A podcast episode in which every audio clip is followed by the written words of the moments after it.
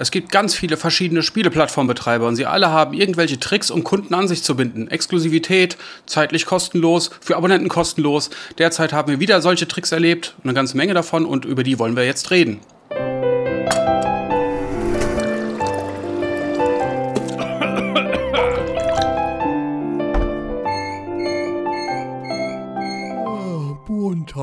Jetzt auch als Podcast. Ja, herzlich willkommen zum Montalk. Äh, wir quatschen über die, ja, sagen wir mal, Marketing-Tricks der Spieleplattformbetreiber wie Sony, Microsoft, Epic Store und was da sonst noch alles gibt, was die sich immer alles ausdenken, um Kunden zu ködern. Äh, darüber quatschen wir heute und das machen wir mit der Sarah. Hallo? Und dem Kuro. Hi, na? Und ich bin Trant. ja, cool, dass ihr da seid. Und äh, ich gebe das Wort einfach mal an einen von euch weiter. Was haben wir denn jetzt gerade so die letzten Wochen erlebt? Was ist da passiert?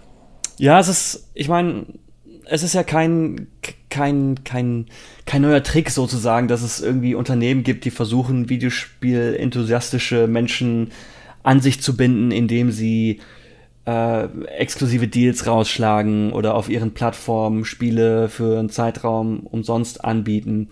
Aber was wir halt jetzt einfach in den vergangenen Wochen gemerkt haben, ist A, betrifft es Spiele, die wir, mit denen wir uns jetzt in der letzten Zeit beschäftigt haben. Ne, Sarah, du hast dich ja um Fall Guys gekümmert. Ich hatte ja mit äh, Marvel's Avengers die Ehre und das sind zwei vor allen Dingen interessante Beispiele, finde ich, die das alles so beide Spiele machen das so ein bisschen anders, mit, mit exklusiven Inhalten oder, oder in Anführungsstrichen Log-Angeboten.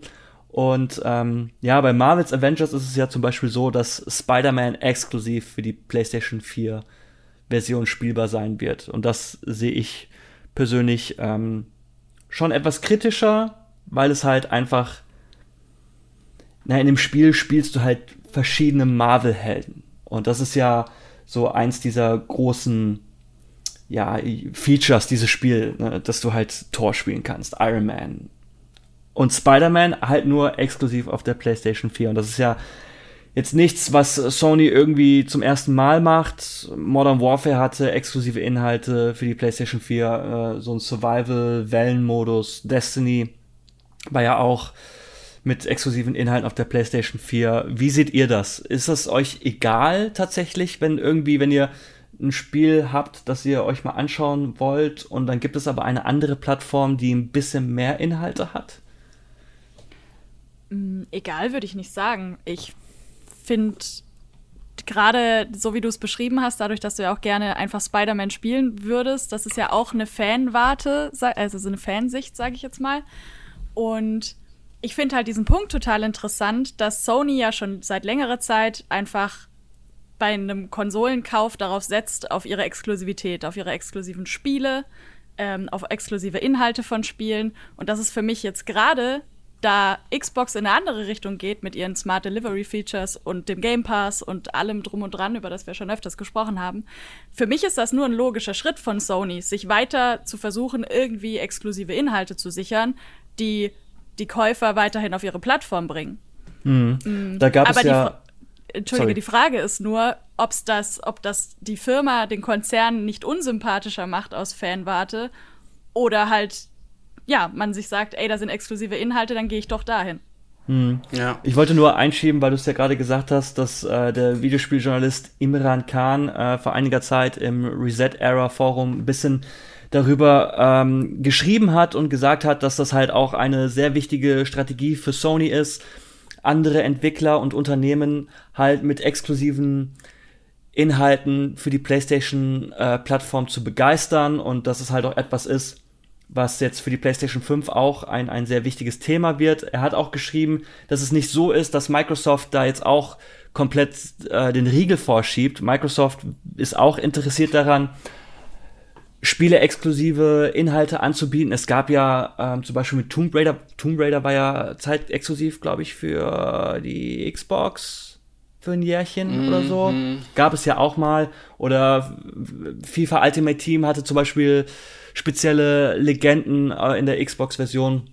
Wenn ich mich richtig erinnere, zumindest war das mal eine Zeit lang so, das war auf einer Gamescom. Kam Lothar Matthäus auf einmal an. Und das war sehr weird. Jeden, aber es ist halt nicht so, dass die sagen, um jeden Preis. Also die Bereitschaft, horrende Summen dafür auszugeben, äh, ist bei Microsoft anscheinend nicht so der Fall wie Sony, die sich halt etwas mehr darum bemühen und vielleicht auch ein mhm. bisschen mehr Geld in die Hand nehmen. Ja, man ja, merkt halt einfach, Entschuldige, ja, Trant, man merkt halt einfach, dass die ähm, den Fokus anders gelegt haben, dass die sich anders vermarkten wollen, dass die eben auf äh, den Next-Gen-Kurs mit dem Game Pass starten und nicht mhm. äh, mit ihrer Exklusivität, die es auch gibt, aber die sie einfach nicht mehr so äh, stark gewichten und in direkten gegen äh, in direkten Konkurrenzkampf mit Sony schmeißen. Aber was mache ja. ich denn jetzt?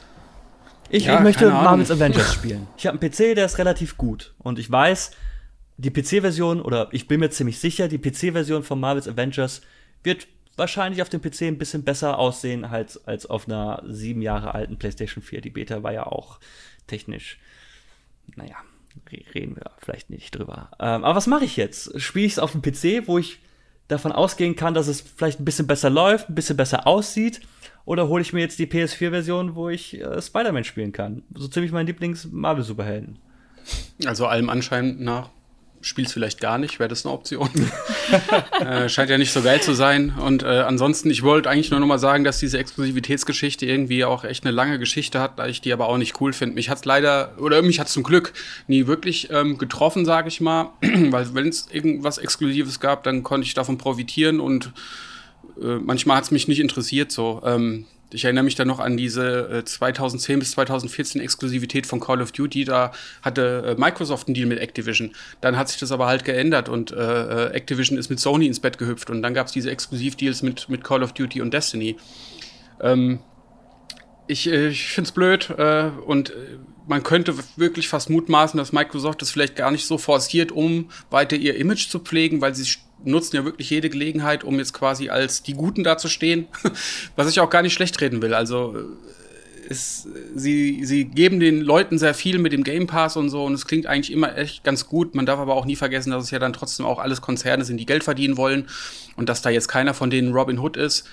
Äh, aber ja, ich würde schon sagen, dass das Image von Sony unter solchen News dann doch ein bisschen leidet, wenn es wirklich heißt, so, sie geben sehr viel Geld aus, um weiter exklusive Inhalte einzukaufen, weil was machen sie? Im Grunde sperren sie einfach nur Leute aus. Es ist ja quasi kein Achievement, wo man sagen kann, so, wow, cool, da haben sie sich aber ins Zeug gelegt und haben irgendwas Tolles auf die Beine gestellt. Nee, sie kaufen einfach nur Shit weg. Sie schmeißen Geld äh, mit äh, schmeißen Geld irgendwo hin, damit andere Leute nicht kriegen.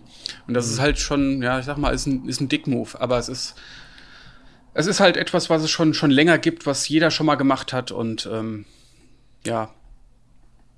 Hm. Kann man nicht ändern. Ich find's doof. Nee, ein anderes aktuelles Beispiel, was wir jetzt gerade hatten, ist der Microsoft Flight Simulator. Da ging ja auch über Social Media diese Tabelle mit ähm, den unterschiedlichen Editionen und wie viel diese Editionen kosten werden und wann man endlich den Frankfurter Flughafen kriegen kann, ne, Kuro? Ey, es ist, es, ich stehe auch da wieder vor einem Problem. Das ist halt so das Ding, was mich einfach grundsätzlich ein bisschen ärgert. Nicht nur an der grundsätzlichen Thematik, sondern auch was meiner Persönlichkeit betrifft. Weil ich bin dann jemand, ich habe schon Bock auf den Microsoft Flight Simulator. Aber dann ist das halt wieder so dieses Ding, wenn ich, wenn, wenn es ein Spiel gibt, das mich interessiert, ich hätte halt einfach gern den kompletten Umfang. Das bedeutet aber im Falle von Microsoft Flight Simulator, dass ich für die Premium Deluxe Version 120 Euro ausgeben muss. Und ich finde aber auch so, wenn man sich diese Liste anschaut, der Frankfurter Flughafen ist halt exklusiv in dieser Premium-Version. Heathrow ist auch exklusiv in dieser Premium-Version. Dubai International Airport, von dem ich glaube, dass das auch relativ hübsch sein könnte, den Flughafen anzufliegen, und San Francisco International Airport. Es gibt ein paar Flugzeuge, die exklusiv sind für die Deluxe bzw. Premium Deluxe Version. Und das ärgert mich schon. Weil ich halt einfach. Ich würde das halt. Ich hätte, ich hätte halt einfach gerne den kompletten Umfang. Ich meine, das machen ja. die natürlich absichtlich. Weil die wissen, ja. dass, gut, dass es so Menschen gibt wie mich, die dann sagen so, hey, dann gebe ich halt das Geld aus für den kompletten Umfang. Was aber aktuell nicht möglich ist, weil ich ja vor einigen Wochen erst umgezogen bin. Und jetzt sitze ich halt einfach im Glaskasten meiner Gefühle und finde keinen Ausweg. Das ist, ja, das ist halt so ein recht klassisches Beispiel, dass man einfach eine Collectors- oder eine, eine Premium-Edition hat von einem Spiel, die mehr Inhalte bietet. Das ist jetzt nichts Neues, aber das ist natürlich ein Struggle für Fans, den man da auch mit reinnehmen kann. Ähm ja, ich weiß halt nicht, ab. Ich habe auch dieses Problem. Also für mich sind Spiele auch schon wieder schwierig, bei denen ich nicht. Ich bin halt wahrscheinlich einfach zu mit Pokémon aufgezogen worden, dass ich äh, das Problem habe, wenn ich nicht alles sammeln kann, dann ist ein Spiel für mich weniger attraktiv, wenn ich nicht alle Inhalte haben kann. Und das ist halt eine rein psychologische Marketingstrategie. Das macht ja total Sinn. Also mhm. für mich und hier die Überleitung zu schlagen zu Fall Guys, die das ja eigentlich, die haben da eigentlich ein sehr, sehr, ja, ein sehr, sehr cooles äh, Bezahlsystem. Ähm, wir machen jetzt das fast so ein bisschen von hinten auf, denn da gibt es ja auch den, diesen äh, Season Pass, der und halt tägliche, tägliche kaufbare Items und das macht es für mich schon wieder schwierig, aber da bin ich selber einfach speziell, wenn ich nicht, äh, wenn ich nur zeitlich begrenzt die Möglichkeit habe, mir Dinge zu kaufen oder zu erspielen, dann wird ein Spiel für mich wieder unattraktiver, weil ich im Nachhinein nicht die volle Liste sammeln kann. Aber ja, das war nur der Übergang zu Fall Guys, die ja eigentlich ein ganz interessantes äh, Verkaufssystem beziehungsweise einen ganz interessanten äh, Release hatten zu diesem Spiel. Denn dieses Spiel gab es sowohl für 20 Euro auf Steam als auch auf PlayStation, aber eben auch ab Release für den ersten Monat kostenlos für PlayStation Plus Abonnenten. Kostenlos in dem Sinne, dass die natürlich trotzdem ihre 8 bis 10 Euro, ich weiß es gerade nicht auswendig auf den Cent genau, im Monat zahlen, um eben Plus, äh, PlayStation Plus Mitglied zu sein. Aber wenn du das bist, konntest du halt eben ab Release in dieses Spiel reingucken und das vollständig ähm, ausprobieren. Was dafür gesorgt hat, dass das unfassbar viele Menschen getan haben. Wir haben leider keine Zahlen, weil die haben sie nur für die, äh, die Steam-Version veröffentlicht. Aber komplett Social Media war voll. Ähm, die ganzen Mechanismen, Streamer, Let's Player, Influencer, das hat natürlich alles gegriffen.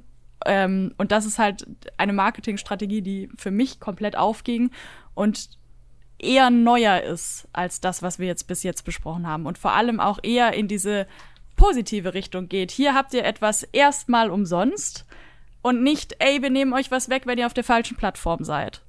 Und hm. ihr testet dieses Spiel, findet es vielleicht cool und macht mit eurem, mit euren eigenen Social Media Kanälen dann Werbung dafür. Und man sieht halt einfach an diesem krassen Hype ähm, für ein Spiel, das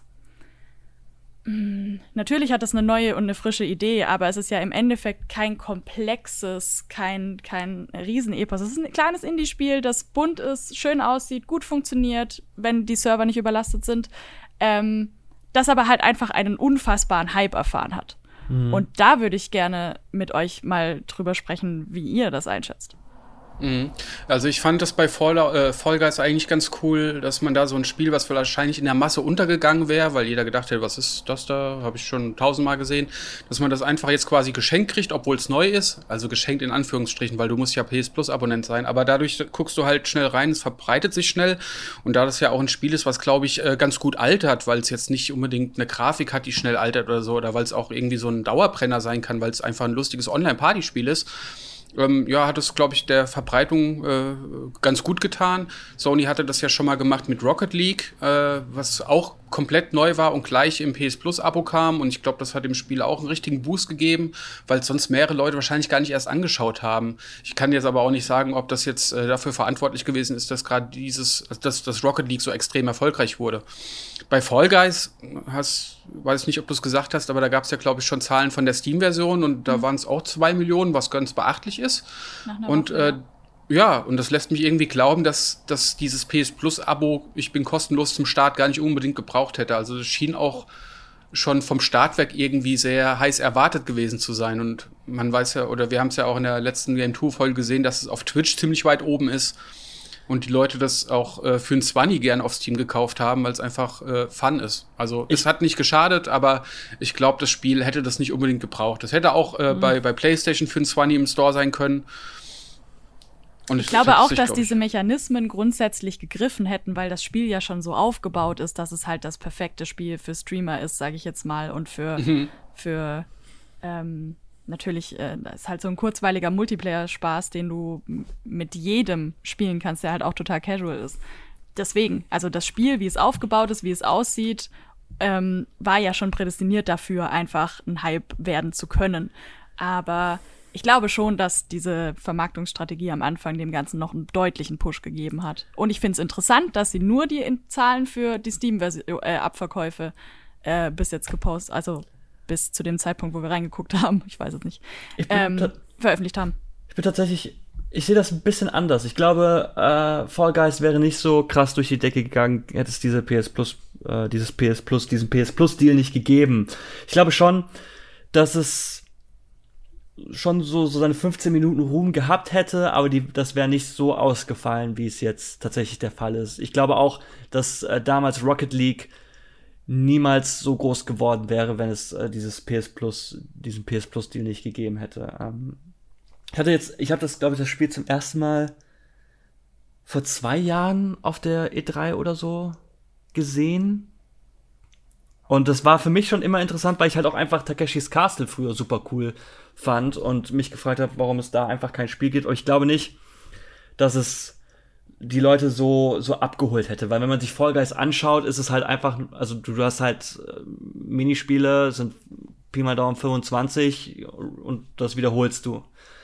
Und dadurch, dass es halt einfach auf der PlayStation sicherlich viele Menschen gab, die es sich einfach ohne äh, zusätzlichen Beitrag herunterladen konnten, dann streamen es wieder irgendwie äh, x Prozent davon und dann sehen es Menschen, die fragen sich, hey, was ist das für ein Spiel? Irgend der Streamer sagt, es ist Fall Guys und dann schaut er auf Steam nach, oh, es gibt Fall Guys, holt sich das. Einfach weil irgendwie sein Lieblingsstreamer das gerade spielt, der dann vielleicht einfach. Also ich glaube schon, dass es mit diesem PS Plus Deal, dass das echt nochmal äh, einen ziemlichen Raketenantrieb für das Spiel gab, so was die Popularität betrifft. Und dass das ohne nicht so, äh, nicht in diesem Rahmen stattgefunden hätte. Was ich aber nie so ganz check, ist halt, du hast jetzt als PS Plus Abonnent einen ganzen Monat Zeit, dir dieses Spiel kostenlos zu holen. Das heißt, es gibt eine riesige Masse an Spielern, die, das, die dieses Spiel schon ho- haben, dann, dieses kostenlos holen und die dann quasi als Käufer wegfallen. Und äh, da frage ich mich immer, hm, nimmt man sich da als Entwickler oder auch als Publisher nicht irgendwie doch eine ziemlich große Kundschaft weg so? Aber da bin ich zu wenig drin, um irgendwie. glaub, bei- ähm, Ich glaube bei Fall Ja, ich tatsächlich nicht, weil Ja. du ja einen Ingame-Shop hast. Du kannst dir ja Ingame-Währung Das stimmt, kaufen. das stimmt. Und, Gutes ähm, Argument. Wenn du dann irgendwie diese zum Teil sehr... Habe ich auch schon gemacht. Ich, ich glaube, auf der Steam-Version gibt es kein DLC-Pack, das ich gerade nicht kaufen kann. Was Und, ich aber dann ähm, doch irgendwie ein bisschen schlauer finde, um da mal einzuhaken, ist, dass es jetzt auch ähm, auf, dass es Total War Troy auf dem Epic Store für die ersten 24 Stunden kostenlos gab, um da mal den Bogen hinzuschließen, weil ähm, das sind halt nur 24 Stunden und erfolgreich war diese Aktion trotzdem. Ich glaube, es waren 7,5 Millionen Spieler, die sich dieses Spiel in den ersten 24 Stunden kostenlos runtergeladen haben. Und äh, jetzt ist es halt nicht mehr kostenlos, soweit ich weiß. Und dadurch hast du quasi jetzt ähm, wieder als Publisher oder als, als äh, Entwickler die Möglichkeit, Geld dafür zu verlangen. Ich glaube, es kostet 44 für 45 Euro neu oder sowas. Ähm, das klingt für mich ein bisschen schlüssiger, sage ich mal. Also du erreichst einerseits durch diese kostenlose Aktion die ersten 24 Stunden eine riesige Masse von Spielern, die du vielleicht sonst nicht erreicht hättest. Oder viele Leute werden sich dafür auch extra einen Epic Store-Account anlegen und äh, danach kostet es aber wieder Geld. Und ähm, so hast du quasi diese zwei Effekte äh, vereint. Du hast einmal diesen Marketing-Effekt, sag ich mal, dass du mehrere Leute erreichst, die es vorher nicht interessiert haben und gleichzeitig aber auch vielleicht durch diese durch dieses Mehr an Aufmerksamkeit kannst du dann dein Spiel wieder ja, für Geld verkaufen und hast vielleicht da auch noch ein paar Interessenten. Ja. Weiß nicht. Oder wie seht ihr das? Ist das eigentlich glaube, eine coole Sache? Nee, ich glaube halt, dass das theoretisch außer für Zweitlauncher-Verweigerer, sage ich jetzt mal, grundsätzlich ein guter Di Dien äh, Deal war. Ähm, und eigentlich ja nur eine Win-Win-Situation für Total War als auch für Epic. Die, also die einen haben sehr wahrscheinlich einfach Geld dafür gekriegt, sonst hätten sie es nicht gemacht. Und die anderen wollen ihr Image aufbessern und wollen mehr Leute auf ihre Plattform ziehen. So gesehen, ähm, wenn sich das für die Entwickler und den Publisher äh, gelohnt hat, ähm, und die nicht falsch kalkuliert haben und siebeneinhalb Millionen jetzt viel mehr waren, als die eigentlich Geld gekriegt hätten, wenn sie es so verkauft hätten, ähm, sehe ich da halt eigentlich nur Positives drin. Ich würde echt gerne mal wissen, wie viel Epic Games für, äh, für, diesen, für diesen Deal ausgegeben hat, weil sieben Millionen, siebeneinhalb Millionen ist, glaube ich, garantiert ein, ein, eine Anzahl an, an Leuten. Also ich habe es mir auch runtergeladen, aber ich habe es aktuell noch nicht gespielt. Ich habe es mir nur erstmal gesichert. Ich äh, mag Total War ganz gerne. Von daher, ähm, also ich würde gerne wissen, wie viele Leute haben es schon gespielt, die sich runtergeladen haben. und wie viel hat Epic äh, dafür tatsächlich ausgegeben? Ich meine, du hast schon recht, wenn du sagst, das hat erstmal nur Gewinner.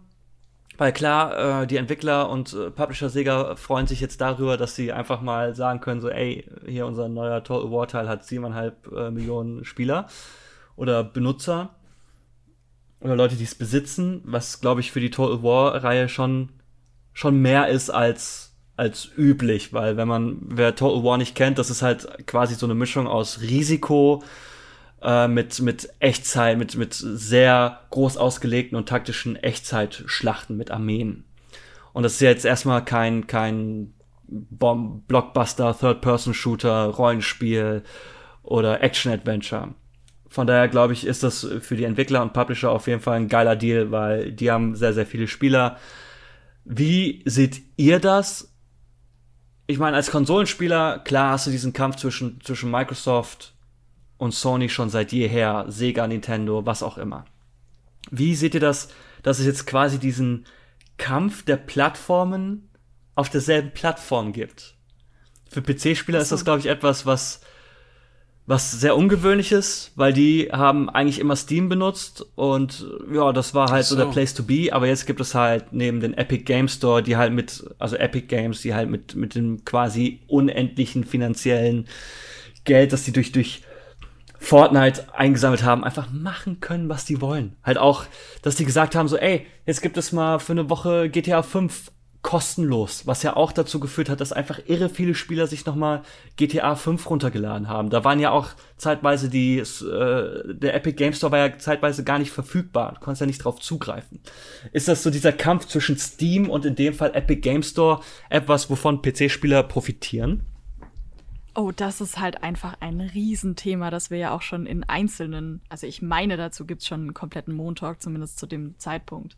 Ähm, das ist ein Riesenthema, das du so gar nicht aufmachen kannst, weil du da ja auch hinter diese Unternehmen und hinter deren Politik und was da alles gelaufen ist und zum Beispiel, welche äh, welche Prozentsätze die Entwickler da für ihr Spiel kriegen, beziehungsweise ähm, ja, wie lukrativ ist das für die einzelnen Plattformen, wie viel nehmen die sich da raus, wer ist da der bessere, der Bad Guy, wer ist da der Good Guy, ähm, was ist mit Datenschutzvorfällen, was ist, also das ist ein Riesenthema, was ich finde, dass wir jetzt nicht in zwei Sätzen hier abhandeln können.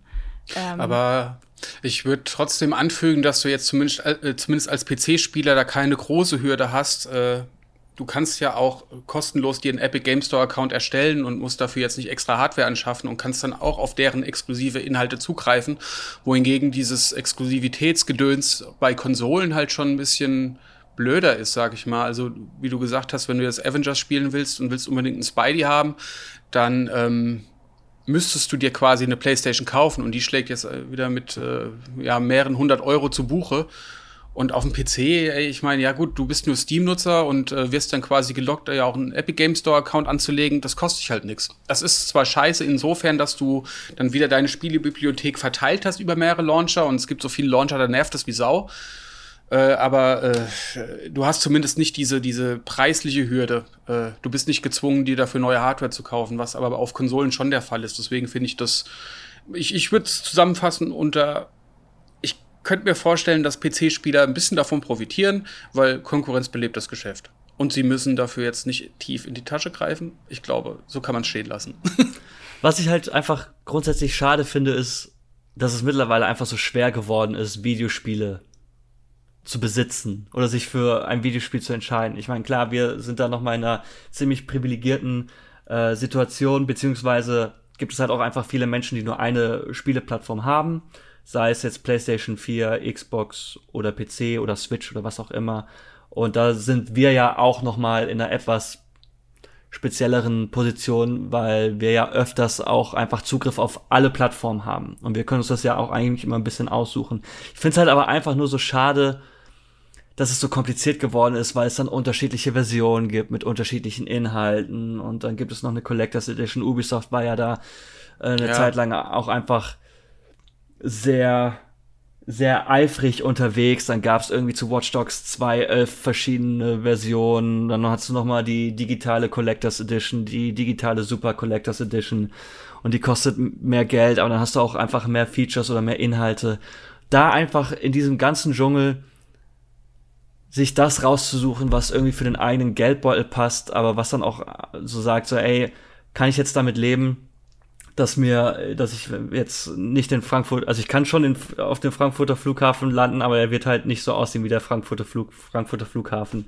Ist das etwas, das muss man jetzt einfach sich das muss man in, in, in der Kaufentscheidung mit einbeziehen, dass es unterschiedliche Versionen gibt und dass sie unterschiedlich viel kosten, aber auch unterschiedlich viel bieten. Und das ist, früher war das einfach simpler. Und das klingt jetzt so, als wäre ich super alt, bin ich auch, okay, früher war es, aber dann hattest du halt, hast dir das Spiel gekauft und du hattest halt einfach alles. Und jetzt kaufst du dir das Spiel und dann gibt es irgendwie noch irgendwie einen Season Pass oder noch eine DLC-Roadmap und es ist einfach, ich finde, super stressig und anstrengend geworden, Videospiele zu spielen. Auf der einen Seite. Auf der anderen Seite gibt's halt den Microsoft Game Pass.